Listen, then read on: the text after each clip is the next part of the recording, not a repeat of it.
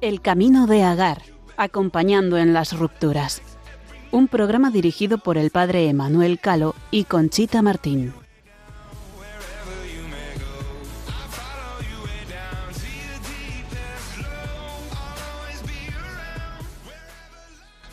De que somos hijos de Dios no tenemos ninguna duda, pero ¿y de que Dios tiene un plan en nuestra vida? Nos ocurren tantas cosas que no comprendemos el mundo se ha vuelto muy complicado. Hay mucho que no podemos comprender, pero ten la seguridad en una cosa, forma parte de un plan divino que Él, con infinito amor, ha creado para que nosotros crezcamos, vivamos en la fe y regresemos a vivir con Él algún día. Su plan le da significado y contexto a nuestra vida aquí en la tierra y en su momento lo veremos con claridad y todo tendrá sentido, el sufrimiento, las dificultades, nuestro dolor.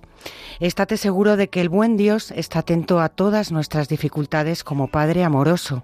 Su amor nos envuelve, nos protege y nos guía y responder al verdadero amor es parte de nuestro ser verdadero. Llevamos en nuestro interior el deseo de experimentar aquí en la tierra el amor que sentimos, pero únicamente si llenamos nuestros corazones de su amor, podemos ser realmente felices.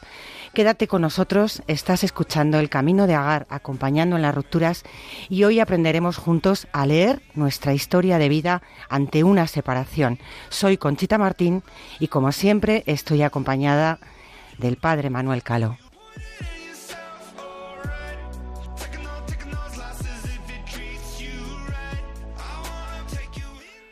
Pues buenas noches, Emanuel.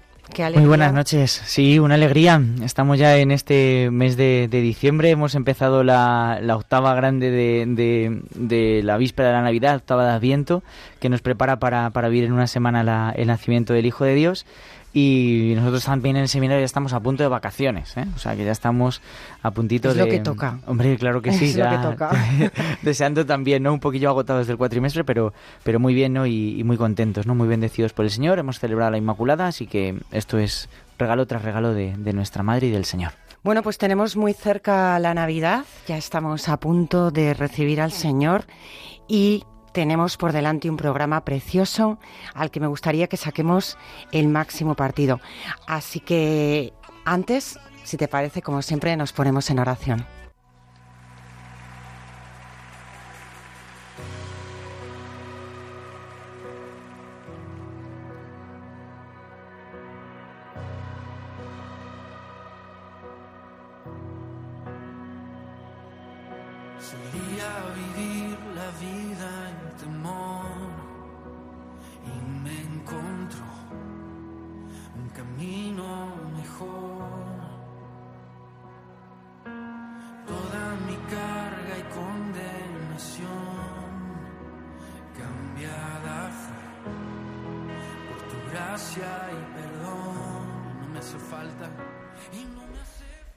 Señor, confío plenamente en tu amor y tu misericordia.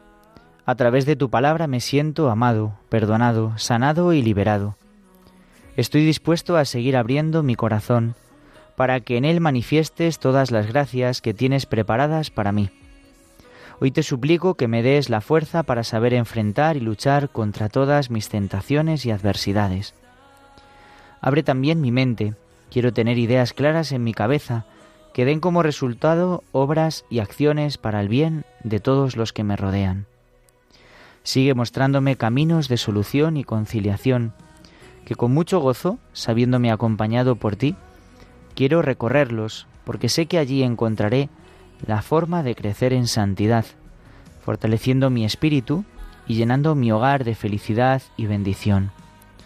Gracias, Señor mío, porque siempre escuchas mi oración.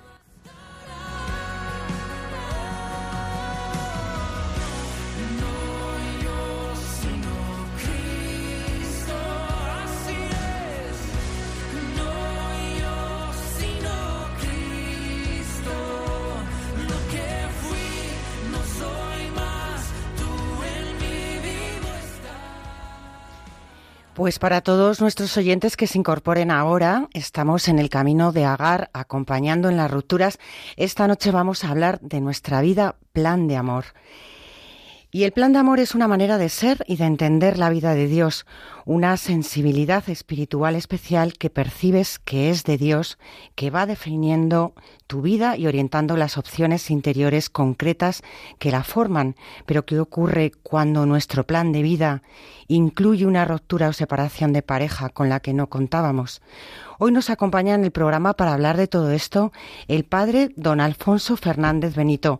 Buenas noches, don Alfonso. Muy buenas noches. Muchísimas gracias por acompañarnos. Gracias a vosotros, a nuestros oyentes de Radio María. Y sobre todo en este tema que creo que esta noche va a ser Tenemos un lujo, es un lujo esta noche contar con don Alfonso que nos va a iluminar, ¿no? Y nos va, nos va a poner, bueno, sobre todo en, en este camino de reconocer, pues, eh, ese plan de Dios en cada una de nuestras vidas, a pesar de una dificultad como significa, pues, una, una ruptura, ¿no? Creo que este programa está pensado también con la experiencia que él tiene dentro de, formación profesor, como ahora presentará Conchita, pero, pero también como aquella persona que ha participado también en un sínodo, es una palabra que hemos escuchado en estos últimos meses mucho, él les ha celebrado un sínodo, este es uno más, ¿no? Y, y, hubo uno pues en el que don Alfonso también participó, uno que estaba centrado especialmente sobre la familia, eh, los desafíos pastorales del matrimonio y de la familia, y, y, creo que nos puede dar también mucha luz porque, porque es un documento muy bonito, precioso, ¿no? Donde se muestra, ¿no? Cómo el Señor tiene un camino de salvación con cada uno de nosotros, un camino de salvación marcado también a través de la vocación matrimonial y de la familia, y también la Iglesia sale a responder situaciones en las que ha habido, bueno, pues una ruptura, una separación, una dificultad, y que eso no significa que el camino o el plan de Dios se corta, ¿verdad? Sino que eso es lo que vamos a intentar poner eh, luz a través de, bueno, pues de la experiencia eh, que don Alfonso también eh, tiene de su vida pastoral, ¿no? Y de todo lo que él ha vivido como sacerdote. Sí, y antes de comenzar con esta entrevista, don Alfonso, voy a presentarle al padre Alfonso. Nació en Toledo y es sacerdote incardinado en la Archidiócesis de Toledo. Fue ordenado sacerdote el 12 de julio de 1981. Es doctor en Sagrada Teología Moral por la Pontificia Universidad Lateranense de Roma. Es licenciado en Teología Dogmática por la Pontificia Universidad Gregoriana, también de Roma, y licenciado en Estudios Eclesiásticos por la Facultad de Teología del Norte de España. Fue elegido auditor experto, es lo que nos comentaba el padre Manuel, en el Sínodo Extraordinario de los Obispos del año 2014 sobre los desafíos pastorales del matrimonio y de la familia en el contexto de la evangelización celebrado pues eh, el pasado octubre en Roma. También hay que decir que don Alfonso ha sido eh, en la diócesis, bueno, actualmente es profesor, ¿no? En nuestro seminario mayor de Toledo, ¿no? De teología moral y de un montón de asignaturas, también en el bienio, da también a los seglares, ¿no? En ciencias religiosas, tanto en la sede de Toledo como en la sede de Talavera, es profesor aquí en Madrid, en, en San Damaso, y, y bueno, pues su, su, vida pastoral no es la de, podríamos decir entre comillas, perdóneme, como un cerebrito, que estudia y da clase, ¿no?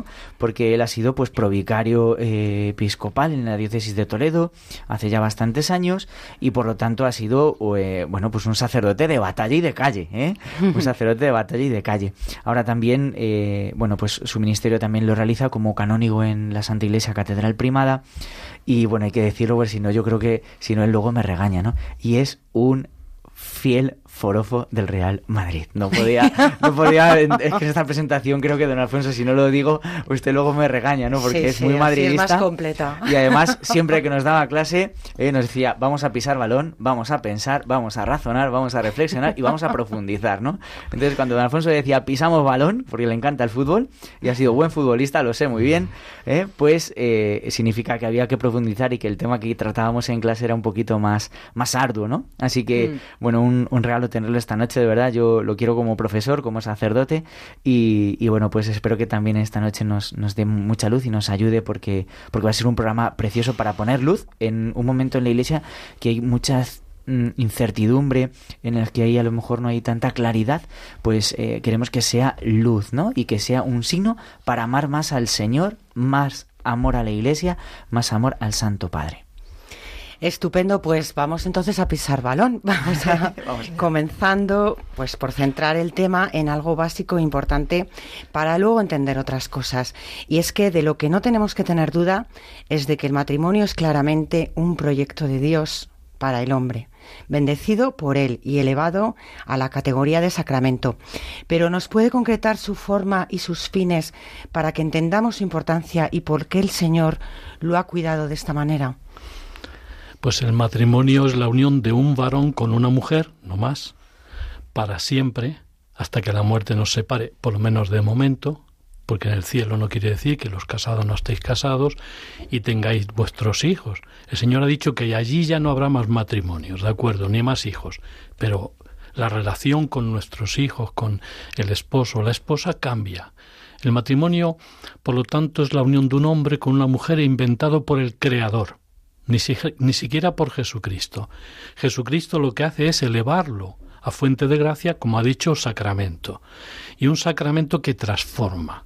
Por eso he hablado de la importancia de las relaciones. Mm. Transforma. Es decir, el que esté casado con esta mujer, con este hombre, ha cambiado mi vida. El que tenga estos hijos ha cambiado mi vida. Precisamente en el sínodo donde yo estuve sobre la familia, que fue el 2014, ¿eh? sínodo general, se hablaba eh, en algunos padres eh, sinodales que si el matrimonio fuera pues un acuerdo espiritual o un acuerdo meramente jurídico, no había problemas en admitir el divorcio, ¿eh? cuando hay un fracaso. Pero el problema es que es una, es una transformación, una relación ontológica que cambia nuestro ser y que el matrimonio cambia nuestra vida, nuevamente para bien. Es que ha cambiado, ¿cómo no va a cambiar? Ha cambiado su situación, pero además sacramentalmente ha transformado su vida para siempre y Cristo se compromete, como ha dicho muy bien, a ir acompañando al lado de los que se han casado para ser fieles, para gozar la felicidad, para darle el regalo de los hijos, si Él tiene pensado. Por lo tanto, ¿tiene Dios un proyecto? Sí, tiene un proyecto. Y es un proyecto singularmente irrepetible no hay otro exactamente igual. Estamos acostumbrados a veces a decir, la vocación fundamental es el matrimonio, a la primera división de la santidad ¿eh? y a la vida consagrada. No, bueno, dentro de esas vocaciones generales, luego cada uno es una vocación no de medicina general, sino tan singular. ¿Y por qué me enamoré de ti? ¿Por qué el Señor me puso en tu en el camino? ¿Y por qué nos diste estos hijos? Que vemos como Dios no le vale, no le vale la medicina general, y eso es lo que hizo el sínodo, afrontar este tema, sino cada caso en singular. Y no pasa nada. Cristo no, no, no, no nos abandona. Va a estar a nuestro lado. Qué bonito. Claro que sí. Y conforme a eso, los fines. Los fines del matrimonio son dos. Dice el concilio en la Gaionet Spes 48 y 50 que es la procreación y educación de los hijos Vamos a dejarlo claro porque muchas veces. Sí, sí, no claramente. el, matrimonio es para tener hijos. Hay razones por las cuales a lo mejor no conviene en ese momento retrasarlo, pero en principio el matrimonio hay que decirlo para los católicos y para todos los demás, porque el inventor es el creador, no el redentor es tener hijos. Y luego hijos para el cielo, porque el Redentor nos hace colaborar a los esposos no solo en transmitir la vida física, sino la vida espiritual, la vida de filiación divina y la educación no solo humana, sino cristiana. Por eso sois iglesia doméstica. Es, es un papel que yo como sacerdote no tengo. Esa relación inmediata con Dios creador y redentor. La, la, tengo de forma indirecta, no es que sea un solterón, un sacerdote nunca es un solterón, una religiosa no lo es, es fecunda. Pero, y el segundo fin es la ayuda mutua, sobre todo mediante el crecimiento del amor, porque nada hay tan perfectivo, dice Juan Pablo II en las catequesis sobre el amor humano en el plan divino, como mediante el amor, como ambos se van compenetrando, se van complementando y en cristianos se llama se van santificando en común, porque tienen un sacramento. O si queréis, el fin, los fines son dos, pero hemos de contemplarlo no como dos cosas diferentes. Si el amor matrimonial es auténtico, ya conlleva en el sí quiero la posibilidad del hijo. Decía von Balthasar que si suprimiéramos los nueve meses de embarazo, eso se vería con mayor evidencia. ¿Mm? Claro. ¿De acuerdo? No son dos cosas, es que dentro de mi amor, si quiere ser genuinamente verdadero o matrimonial, está la posibilidad de la fecundidad en los hijos, que es el fruto del amor de los esposos hecho carne, hecho niño, Es por eso, ¿cómo se parece a los padres? Lógicamente. alto y claro, ¿eh? Muy bien, alto y claro. Sí, sí, sí. Pues, sin embargo, eh, si bien el matrimonio tiene infinidad de cosas buenas, no está exento muchas veces de dificultades, como usted sabe. Nunca Nunca lo ha estado, pero quizás hoy en día mm. es una de las instituciones más atacadas socialmente. ¿Podemos identificar las dificultades que encuentra el hombre y la mujer de hoy y qué sentido tiene ese ataque a esta institución y en base a ello a la familia? Pues sí, podemos clarificar que estamos ante una generación que afectivamente es muy débil y eso de decir que un sí para siempre hasta que la muerte me se, no separe, hay anuncios incluso en televisión que dicen lo contrario. Es verdad. Es verdad. Que, ¿eh? que te doy el si quiero para un año. Dice para siempre, dice a lo sumo 12 meses. Bueno, no. Pues para siempre significa hasta que la muerte nos separe. Y eso, un joven, tanto en la vocación matrimonial como la consagrada, como otro tipo de vocaciones, específicas, que a veces son difíciles y son raras, no son comunes, pero Dios sabe lo que hace, a veces se ven como muy débiles, muy, muy impotentes. Eso es una dificultad la, en la madurez afectiva ¿eh? de los contrayentes. Otra, pues que es verdad que la familia, siendo, siendo la institución más valorada a nivel europeo y mundial, en el sínodo era clarísimo que ganaba por goleada, todo el mundo quería la familia por las aportaciones tan sabias que tiene, que Dios ha inventado, si no había que inventarla, ¿eh? porque es que está hmm. muy bien inventada. Resulta que luego se promueven mm, otro tipo de uniones inestables. Se quiere fomentar la familia, pero se potencia en todas las medidas, incluso políticas, fiscales, sociales, incluso para la vivienda, otro tipo de uniones. Y no se puede poner al mismo nivel, porque la familia aporta estabilidad al bien común, aporta muchísimo al bien común. Eh, los hijos, que es la mejor contribución, hay que, sí, hay que poner la X para contribuir en la declaración de la renta, pero la mejor contribución son hijos para la sociedad, que el relevo, el relevo generacional y para eh, la Iglesia y el mundo. Y entonces, de una familia líquida se quiere hacer, no nos damos cuenta que la familia sólida no es ni líquida ni gaseosa, se fundamenta en una roca que es el matrimonio entre varón y mujer otro tipo de uniones nosotros respetamos y valoramos, hmm. pero nunca se pueden equiparar. Y hay que fundamentar la sociedad estable en unas familias estables. Claro. Así es, ¿no? Así es, el plan de Dios, ¿no? Nos estamos equivocando. Eh, pasa por ahí, ¿no? Y, es, es, el plan, ¿no? Que Él ha querido, ¿no? Para, para camino de felicidad, para camino de, de santidad, ¿no? Entonces, cuando ¿no? cuando hay ataques, pues es verdad que intentan destruir, ¿no? Ese vínculo de unión, esa unidad, ¿no? Que significa el matrimonio entre, entre el hombre y la mujer, ¿no? Y esto a lo mejor está haciendo, bueno, pues el que estemos tan bombardeados por por bueno pues eh, formas de llamar de otra manera a las familias pues de que vayamos asimilando algo que, que no es real y ahí está, ¿no? Sí, la ideología de género, que es una ideología muy débil a nivel intelectual, pero tiene mucho dinero, y si tú colaboras, recibes dinero, y si un colegio colabora, y si una emisora colabora, da mucho dinero, lo que quiere fomentar sobre todo es la lucha contra la maternidad de la mujer. La mujer no solo es madre, es mucho más, ¿eh? pero la maternidad de la mujer y equiparar a otros, otros modelos, dicen ellos, en plural de familia, que no son familias, son uniones, pueden ser pues comunas, pueden ser mm, de otro tipo de uniones de hecho o de derecho, pero mm, no tienen la perfección de este único plan de Dios que ha tenido y que a pesar del pecado más lo ha mantenido Cristo, que es transmitir la santidad al mundo, empezando por los hijos y los padres, a través de la familia. No hay otro plan y no ha mm. cambiado Dios. Por eso decía Juan Pablo II que el futuro de la humanidad pasa a través de la familia, no al lado, a través. Sí. sí, a mí me parece también una reflexión importante, ¿no? Eh, que cuando hablamos de, de, un ataque a la familia, eh, mm, incluso podríamos decir que hay un ataque a la propia persona, o sea, al hombre, a la mujer, ¿no? Porque al final eh, se le impide eh, llegar a realizar aquello para lo que ha sido hecho. Por lo tanto, cuando hablamos de los ataques que hoy socialmente recibe la familia por ideología de género, por, por ideologías varias, ¿no? por este pensamiento eh, único que se implanta en nuestra sociedad, ¿no? de un egoísmo puro y duro, al final es un ataque directo a la familia, pero, pero también directo a, a lo que significa la persona en su modo hombre en su modo mujer, mm. porque se le impide, ¿no? Especialmente se le impide eh, realizar aquel fin y aquel plan que Dios ha realizado, ha pensado para él, ¿no? El problema es que no trascendemos, no trascendemos y entonces se, queda uno en lo superfluo. Pero estas dificultades forman también parte, lo entendamos o no, del plan celestial que el Señor tiene para cada uno, ¿no? Eh, y este le da significado y contexto a nuestra vida aquí en la Tierra.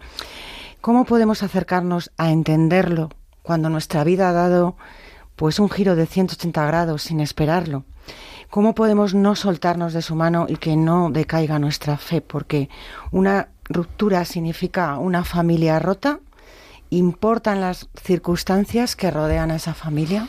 Sí, es un misterio que algo que Dios ha pensado y ha querido, porque está nuestra felicidad, ha fallado por algo. Puede ser por el pecado, pero puede ser por circunstancias y lo que pensábamos que era una maravilla se convierte, no digo en un infierno, pero sí en un purgatorio. ¿Ahí Dios, Cristo abandona? No, no, no, no si Jesucristo sigue estando al lado de las familias en ese hospital de, de, campaña que decía el Papa Francisco en el sínodo y sobre todo en la exhortación a Moris Leticia también.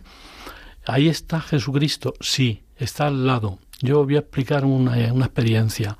Un político de, de, mi, de, de nuestra provincia, hmm. pues tuvo un ictus hace poco, muy joven, y me contaba, mira, yo Alfonso, desde 20 minutos que me llevaron al hospital, pensé que me podía morir.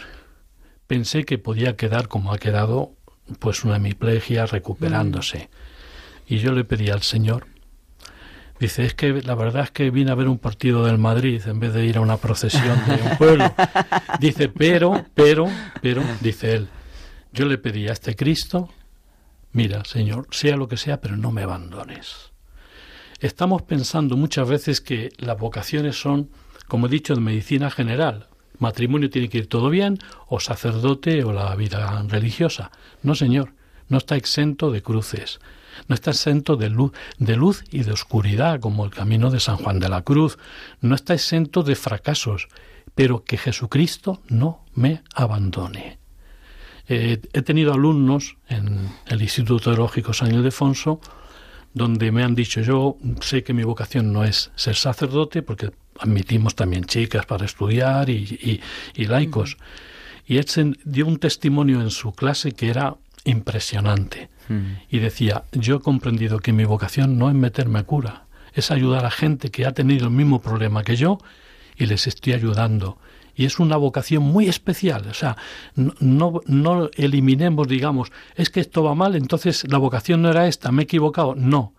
A veces esa vocación da crisis y da también algunos eh, mm, algunos momentos de dificultad, pero si superamos la crisis, si superamos la crisis es para crecer. Y muchas veces hay que acompañar también, primero discernir, acompañar e integrar, decía Amoris Leticia, estos tres verbos, precisamente a la gente que está herida, que ha, habido, ha sufrido una separación o un abandono, que esto es, cada vez se da más, en ni son, o un divorcio. Entonces vamos a hablar, si les parece más adelante, las situaciones y cómo Dios no abandona nunca a nadie, a nadie. Eso es. Y además yo creo que también el Señor eh, en este plan, ¿no?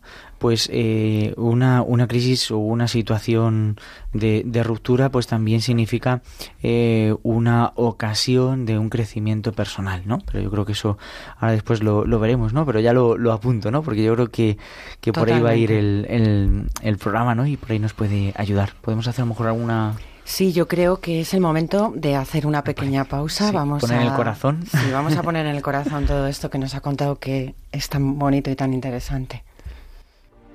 Sueñas altos el poder que te han dado desde cielo. No, no, no, no, no. Que no sé a dónde voy, no es real. Hace ya tiempo te volviste uno más. Y odio cuando estoy lleno de este veneno y oigo truenos si no estás.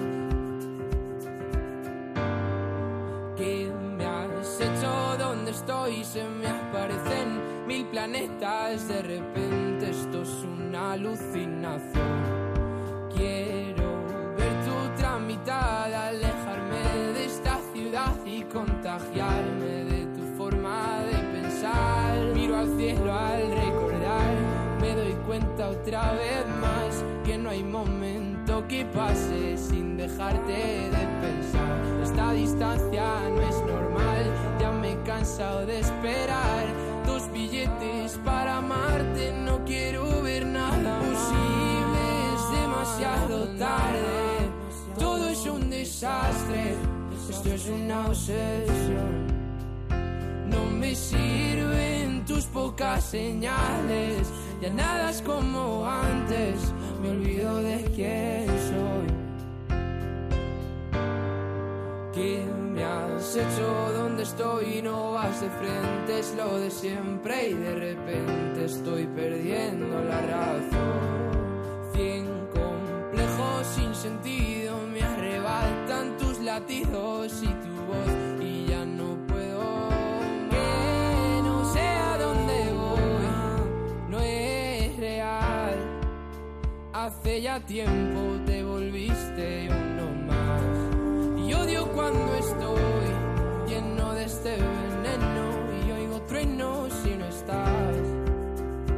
Imposible, es demasiado tarde. Todo es un desastre. Esto es una obsesión. No me sirven tus pocas señales. Ya nada es como antes. Pues seguimos aquí en el camino de Agar, acompañando en las rupturas esta noche, acompañados del padre don Alfonso Fernández Benito, que como he dicho es doctor en Sagrada Teología Moral. eh, bueno, pues fue elegido auditor experto en el Sínodo Extraordinario de Obispos del año 2014. En fin, un montón de cosas que nos ha explicado el padre Manuel que, que hace y que es. Sobre todo ya me ha quedado claro que es del Real Madrid, ¿no? Eso tiene que quedar claro, ¿no? Pero aparte de eso hay muchas cosas más. Muchas ¿no? cosas más. Sí, un- Y bueno, esta noche eh, hablando de nuestra vida, plan de amor. Y entre todas estas cosas tan bonitas que nos está diciendo, pues como estamos con el tema de, de las dificultades en el matrimonio, pues yo quería que hacer un apunte. A ver, plan de Dios y libertad. O resistirse al plan de Dios, porque claro, muchas veces las dificultades son verdaderamente dificultades, eh, es mucha la cuesta arriba y por otro lado también tenemos que entender que aunque esté dentro del plan de Dios no significa que el Señor tenga lo peor para nosotros. Sí, plan de Dios y libertad en la situación concreta, cuando uno se sufre una, una separación o un divorcio, hay que pensar muchas veces que hay parte que es más culpable o menos culpable, pero no podemos entrar, porque muchas veces es muy difícil. Entonces podemos pensar, yo he roto el plan de Dios, he contribuido. Voluntariamente no puedes destruir un matrimonio, una familia, pero a veces sucede en cuestiones de amor entre hombre y mujer que es muy complejo, no es tan fácil decir Claro. quién es el culpable y quién es el más inocente. Y que tampoco se trata a lo mejor Eso de... es. Lo que hay que hacer es lo que indica culpables. lo que indica eh, Conchi es superar en la crisis, que es un momento de ocasión para crecer y Dios ahí no te ha abandonado. Tú tienes que si estás separado o ah, has sufrido un divorcio o una separación, sigues estando casado en católico, es así, el vínculo continúa, tus hijos son tus hijos, lucha por tus hijos, lucha también porque Dios no te va a abandonar y te va a dar la santidad. ¿Cuántos casos tengo yo? Eh, yo soy penitenciario de la Catedral de Toledo, penitenciario diocesano, y chupo muchas horas de, de banquillo de la misericordia, escucho mucho. De confesión. Sí, y veo gente que solamente decirles, escucharles y decir que Dios no se abandonó, Dios no se ha olvidado de ellos, que pueden recomponer su vida, pero no como lo entiende la gente, buscándose un nuevo, un nuevo partner. No, no es eso. Es que tiene sentido la situación en sí misma que Dios ha permitido por lo menos y no está abandonado y que tiene que luchar porque tiene esperanza. ¿Eh? En el mundo actual a veces se habla mucho de que va muy mal. Bueno, en este campo, cuando se sufre en primera persona no ves nada. Hay que decirle, no tires la toalla. Aunque vayas perdiendo el partido por 4 a 0, sigue luchando, sigue sudando la camiseta. Tiene sentido y Dios te quiere ya en esta situación y quién sabe, porque es posible la reconciliación, no lo olvidemos. Sí, nunca se Es posible. Es un milagro moral. Por lo menos en la tierra, en el cielo, quizás y entonces hay que ver siempre la esperanza de que se puede recomponer la vida en ese sentido, no buscando otro, otra, otra flor fuera de estación, sino buscando la madurez de esa situación, atendiendo sus deberes matrimoniales con los hijos, eh, con las propiedades eh, que, que, tengan que gestionar, y tiene sentido y deben ir a la iglesia y sentirse acogidos por los demás, eh, yo propuse en el sínodo que hay veces que estos divorciados o separados que no se han involucrado en una nueva unión son testigos, dije yo, heroicos, como, como una, una sugerencia. Hay, hubo gente que sí, que le gustó, y dijo, hombre, heroico, oh, es que es demasiado. No, yo conozco gente que heroicamente está viviendo el sufrimiento de una separación o de un divorcio o de un abandono y lo están viviendo en cristiano y son verdaderamente santos, que a veces yo me diría, ponte tú a confesarme. Y no son un caso, ¿eh? son muchos. Madre mía, se ponen los pelos de punta, ¿no? Pero bueno, también lo que me refería era plan de Dios y libertad. O sea, nosotros en realidad nunca hemos pensado que nuestro matrimonio fuera a salir mal, nos hemos casado para toda la vida y acoger en tu interior eh, que el Señor no se sabe si, no sé cómo plantearlo. Si lo tenía pensado para nosotros, hombre, se, dice que estamos en el sitio que tenemos que estar siempre, pero asumirlo todo eso y no revelarte es también a veces complicado, ¿no? Y de hecho eh, es admirable que, que, sí, que debería ser así, que, que, que demos ejemplo de lo que nos ha pedido el Señor, ¿no? Pero sí tiene sentido, tiene sentido en cuanto que ese hombre y esa mujer están casados, siguen casados. La relación no, no desaparece. Lo que pasa es que su situación, que es difícil, que es dura, tienen que vivirlo en fidelidad. Es decir, los esposos, eh, cuando viven la fidelidad mutua, es una especie de consagración recíproca a través de ellos a Dios y pero mutuamente. Es el gozo de la mutua pertenencia, dice Juan Pablo II. Tú me perteneces y yo te pertenezco. Cuando eso parece que hay un fracaso que ya se va a hundir el mundo, es cuando no hay que tirar la toalla, remar por la orilla y cuando vengan mejores tiempos a lo mejor desplegar las velas en alta mar. Pero ha sido el secreto. Y segundo, tiene sentido, porque Jesucristo te ha elegido para esto que ha tenido una dificultad y no nos vamos a meter quién es más o menos culpable. Puede haber pecados, sí. Puede haber sencillamente eh, circunstancias y mala suerte también. ¿eh? Pero si hay una esperanza y tal, se podría recomponer cuando Dios quiera. Los procesos de reconciliación tienen que ser largos. Necesitan mm. tiempo. Los curas a veces queremos enseguida solucionarlo. No, no. La herida ha sido muy profunda, hay que dar tiempo al tiempo, la gracia entra por el ofendido, no por el ofensor, y poco a poco se va dando cuenta, va viendo las cosas de forma diferente. Eh, aquí no vale el ministerio del tiempo, no se puede cambiar la historia, lo que ha sucedido ha sucedido. Y ha transformado nuestra relación y lo ha estropeado o lo ha entorpecido. Bueno, quién sabe, hay que dar tiempo al tiempo porque si yo hago una paz precipitada es cerrar en falso. El tiempo no lo cura todo, pero sí lo relativiza. Y eso puede ayudar al ofendido y luego al que es más ofensor, darle tiempo también para que si de alguna manera pide perdón, pueda reconciliarse y volver otra vez a, tomar otra vez la vida matrimonial, porque el matrimonio sigue existiendo. ¿eh? y, y la fidelidad ahí es muy importante.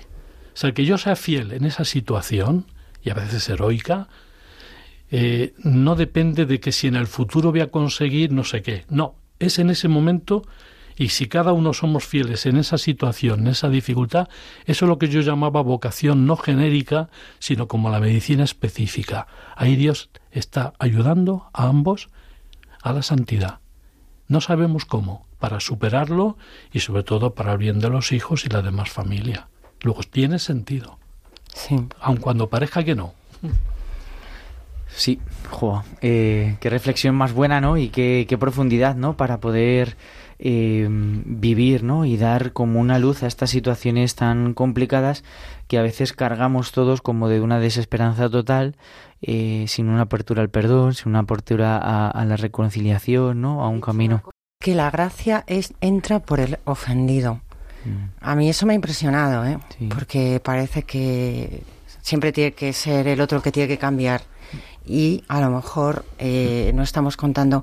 Bueno, y lo más interesante es que ese es el plan de Dios para nosotros. Y es que a veces, cuando llegan a estas situaciones, nos, nos recurrimos a la psicología, a los métodos, a la, a la argumentación natural. ¿eh?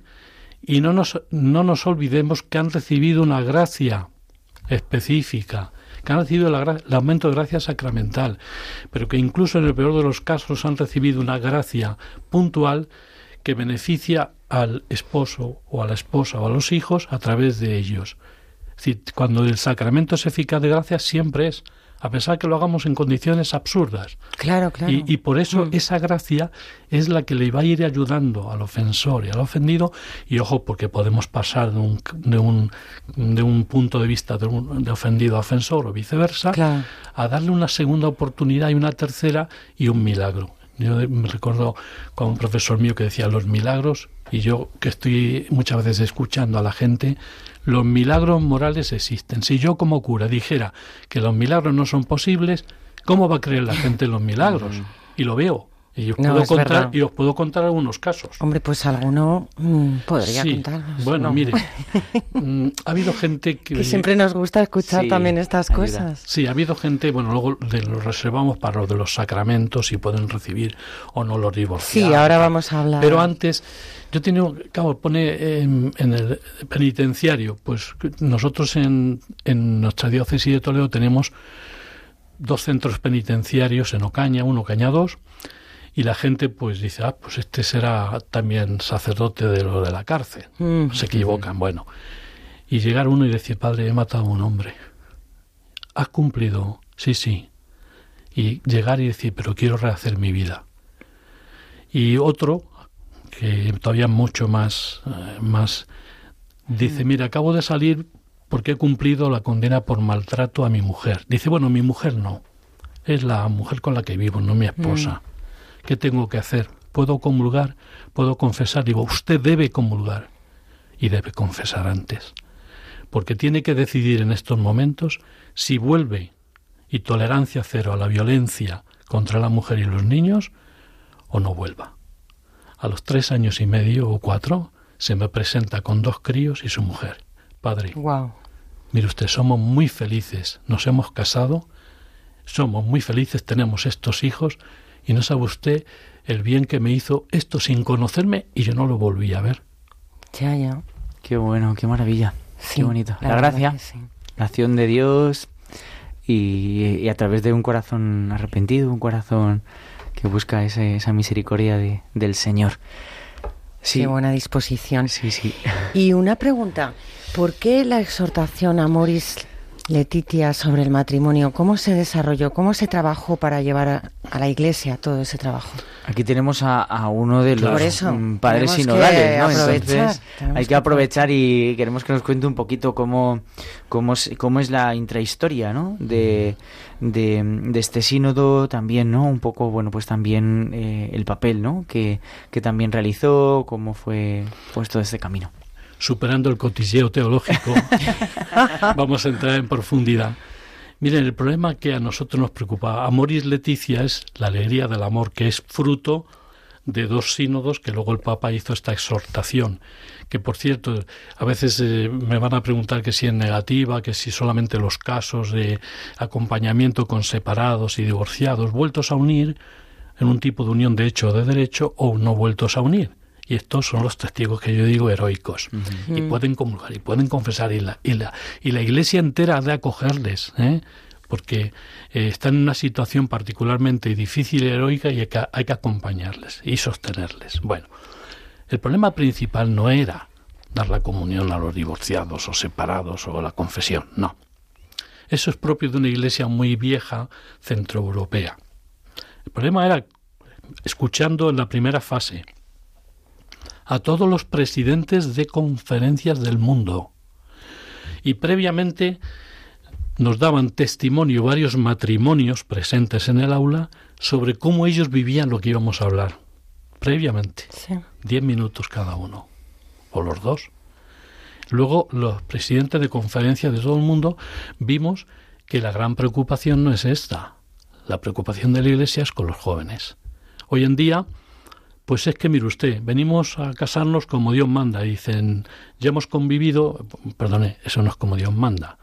El, el, orden de los factores sí que altera el valor del producto final, en este caso. Pero vamos a coger, nada de regañar, vamos a coger y vamos a dedicar tiempo. Es el arte del acompañamiento que el Papa Francisco mm.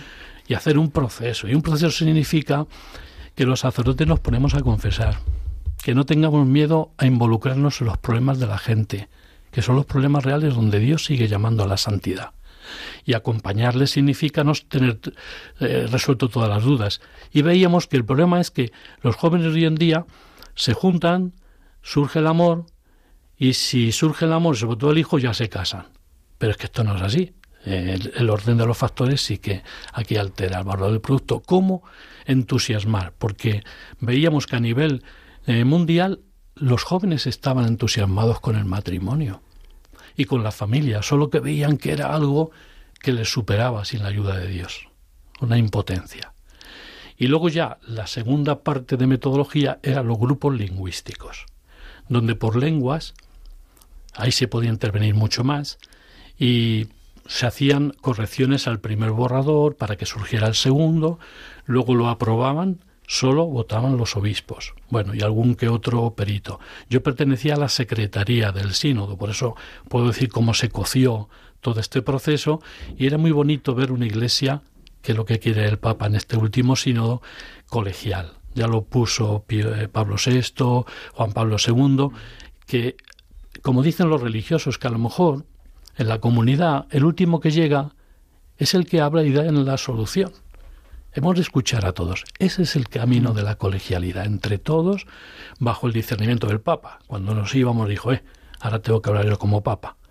Si me decís que puedo conceder divorcio y tal, contesto lo que Clemente VII hizo a Enrique VIII en Inglaterra, que quería anular su matrimonio con la princesa española y tal. Dijo, non possumus, no puedo, no tengo potestas clave, no tengo la potestad de la llave porque un matrimonio rato, celebrado válidamente y consumado humanamente, es no hay autoridad en la tierra, ni civil ni eclesiástica que pueda romperlo.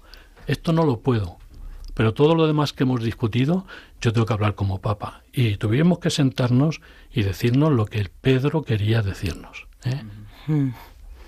Qué importante. Sí, bueno, tuvo que ser una experiencia de eclesialidad impresionante, ¿no? Y, una experiencia también de, bueno, pues de trabajar codo con codo con, con obispos, con toda la iglesia reunida. Eh, también el impulso de, de, la oración y del Espíritu Santo de toda la iglesia para vosotros, ¿no? Sobre todo para clarificar. Sí, para, para ayudar, ¿no? Y yo creo que la clave de la que nos ha hablado, el tema del acompañamiento, el tema también del discernimiento, discernimiento. ¿no? Que es tan clave en este papado de, del Papa Francisco, pues también, ¿no? Eh, especialmente hacia el matrimonio, eh, como, como clave de nuestra sociedad y como no también entrando ahora un poquito más en la materia propia de nuestro programa, ¿no? Eh, ¿Qué nos puede decir sobre las claves que el sínodo da en, en estas situaciones de ruptura, de separación, ¿no?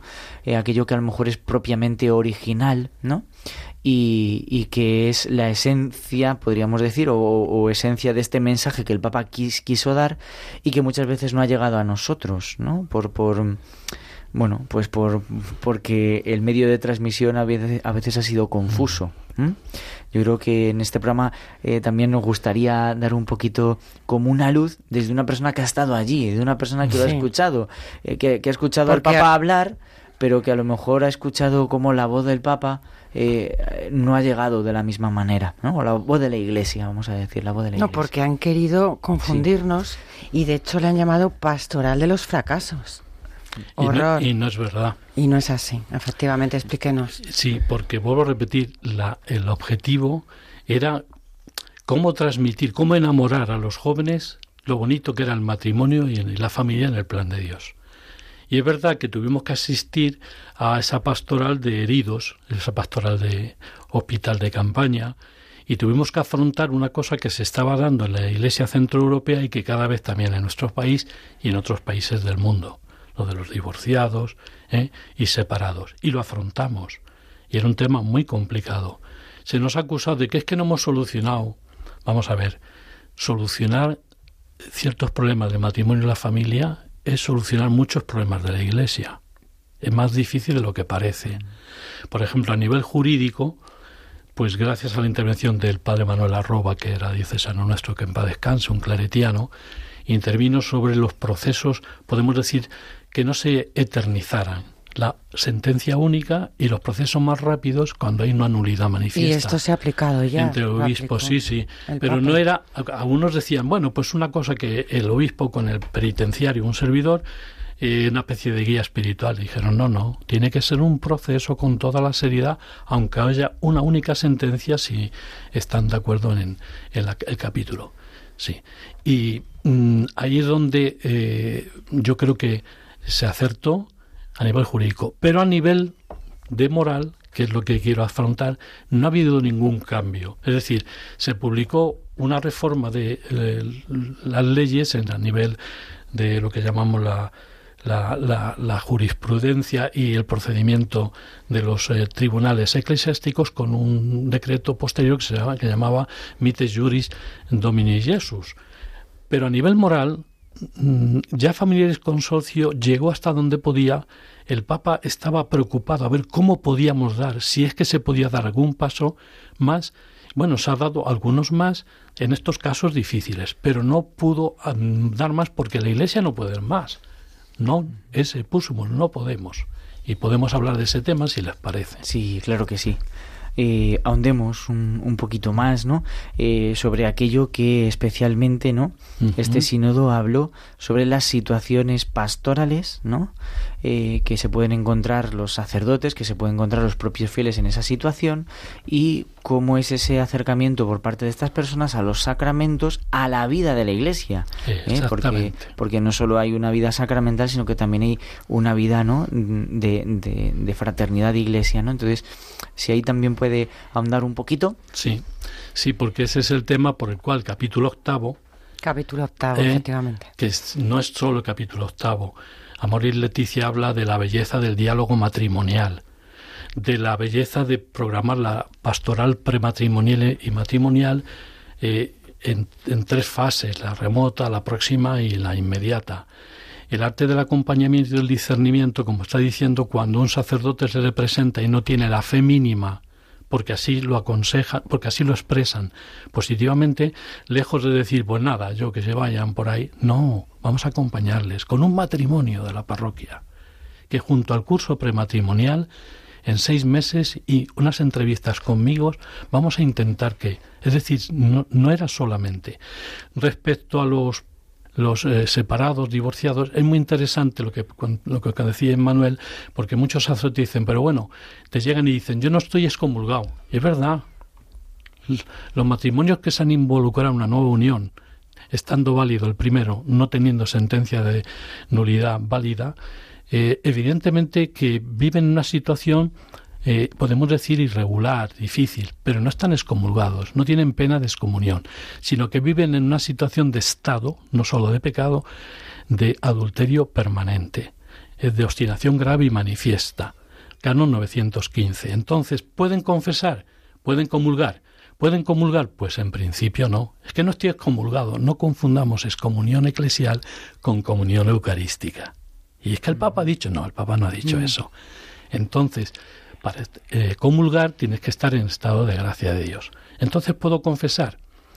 El sacerdote tiene que escucharte. Ahora te podrás dar la absolución o no si tienes las cinco cosas necesarias como a ti y a mí nos exigen. No hagamos drama. Sobre todo, no solo examen de conciencia, sino dolor de los pecados y propósito de la enmienda. ¿Y qué significa propósito de la enmienda? Y tengo bastantes casos donde han comprendido que la única forma de poder confesar y comulgar ha sido pues vivir como hermano y hermana, que eso es difícil, pero por un bien superior, que es la educación de los hijos, o porque está enfermo uno de los dos y sería peor abandonarlo, se comprometen, yo les puedo dar la absolución. Lo que no me vale es, bueno, tres veces al año, miren ustedes, yo he tenido de todo. Y he dicho, no, no, no, no, no, no, Tiene que ser un propósito, sí, pero un propósito de la enmienda que paso tiene la gracia, tanto del sacramento de la reconciliación como el, del matrimonio. Y luego, eh, podrían comulgar, dice, si está en esa situación, puede comulgar en secreto y en discreto, es decir, un lugar donde nadie les conozca para que no haya peligro de escándalo, de confusión del bien con el del mal. Ah, da lo mismo el matrimonio que el arrimonio. No, no, no, mire usted, no es lo mismo. Pero si recibe la absolución, puede ir a acumular un sitio donde no lo conozcan o el sacerdote en privado se lo puede dar porque no hay ninguna dificultad. Lo del peligro de escándalo es un principio, pero es secundario. Es más importante lo que digo yo, tener las condiciones. Además, ellos no tienen por qué decir en público, porque sería humillante, oiga, que no tenemos relaciones. No, no tienen por qué decirlo. Eso sería humillante. Entonces, es bueno que en secreto y en discreto se le da la comunión o en un lugar que no les conozcan y no tenemos que rasgarnos las vestiduras. ¿eh? porque no existe el peligro, eh, vamos, existe el peligro si se les conoce. Y luego, pues, eh, siempre yo recuerdo que decía el Amaril Leticia en el capítulo 8, pues recuerda lo de Trento, nadie se acerca a comulgar, por muy arrepentido que se crea, si tiene conciencia de pecado mortal o duda razonable, no sea que coma y beba, su propia condenación. Esto es Trento. ¿eh? El de Singer Viejo 792. Sí. Es decir, es la enseñanza de la Iglesia porque San Pablo nos dice que no hemos de comulgar dignamente, no sea que indignamente. Si esos, esos, esos, esos dos convivientes, vamos a poner de hecho de derecho, recasados, que decía, sí pueden comulgar si están dispuestos. Yo he tenido varios casos de decir, mire usted, esta es la única forma. Lo más lógico es que por escándalo se separaran, pero como por un bien superior, que son la educación de los hijos, pueden ustedes arrepentirse, yo les puedo dar la absolución porque tienen el mínimo y si no tienen, pues tienen derecho a que pues, escuche, que les ayude, que Dios no les abandona, que siempre Dios está por otro lado y que sigan adelante ese proceso. Pero siempre digo que los dos tienen que estar de acuerdo. Y han venido muchas veces gente de venir los dos y decir, Padre, hemos pensado esto y con la gracia, fabuloso. Bueno, pues la verdad es que este tema da para bastante más y además de verdad que vamos a tratarlo, porque yo creo que a mí de entrada me ha creado un montón de dudas y, seguramente a nuestros oyentes también. Y, creo que, es, ¿no? es de deber. Mm, claro que sí. Así que desde aquí ya le instamos a que hagamos un segundo programa y nos explique todavía un poquito más porque quedan hay cosas, ¿no? Sí, sí, sí, yo creo que también puede, este tema es muy importante, ¿no? Y también hay muchas, muchas dudas, ¿no? Eh, socialmente dentro de la iglesia, personas que también, eh, bueno, pues no esperaban una situación así, pero su matrimonio se rompe, ¿no? Y, y de nuevas, pues no saben cómo actuar, eh, quizá por, por la vergüenza, quizá por estar defraudado porque su matrimonio ha fracasado, quizá porque se sienten inseguros, solos, ¿no? Y, y no saben muy bien cuál es la, la doctrina de la iglesia, ¿no? Y yo creo que que el poder recordarlo y el poder ahondar también más en este tema creo que puede ser también como un propósito propio de este, de este programa. Sí, señor. Eh, yo creo que nos han quedado muchas cosas muy claras. Le agradecemos muchísimo, don Alfonso, que nos haya acompañado. Ha sido todo un placer y desde luego eh, pues no va a haber dudas, sobre todo con Amores Leticia, que se sepa que no ha habido ningún cambio que es un itinerario de acompañamiento y bueno, pues eh, en un siguiente programa eh, ahondaremos un poquito más. Muchísimas gracias, de verdad. Pues gracias a vosotros. Las tres devociones blancas, el Papa, primero la Eucaristía y la Virgen, y luego las devociones particulares a nivel deportivo, porque el Atleti tiene, el Atleti tiene una gran afición y es una envidia y un ejemplo. Y el Rayo Vallecano bueno, también. Bueno, muy bien, muy bien. bueno, pues nos despedimos ya en este día de la Esperanza Macarena deseándoles a todos feliz adviento ante la proximidad de la Navidad. Que sean unos días también de, bendición del Señor para nosotros con su nacimiento. Yo os pido a todos oraciones porque mañana es mi aniversario de ordenación, así que a rezar por mí también y por el seminario como siempre, como siempre os pido. Por supuestísimo. Que sea un tiempo de familia, de alegría, de estar juntos y les vamos a recordar, eh, por si quieren volver a escuchar alguno de nuestros programas, nuestro podcast que lo pueden encontrar en radiomaria.es, nuestro Facebook, por supuesto el correo electrónico el camino de agar arroba radiomaria.es y ya saben que pueden escucharnos en nuestro próximo programa el 15 de enero a las 9 de la noche. Les dejamos con los informativos de Radio María de las 10 de la noche.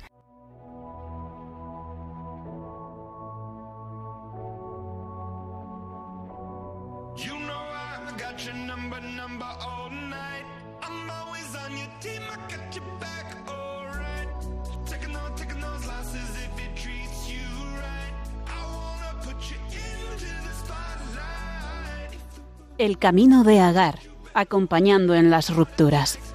Un programa dirigido por el padre Emanuel Calo y Conchita Martín.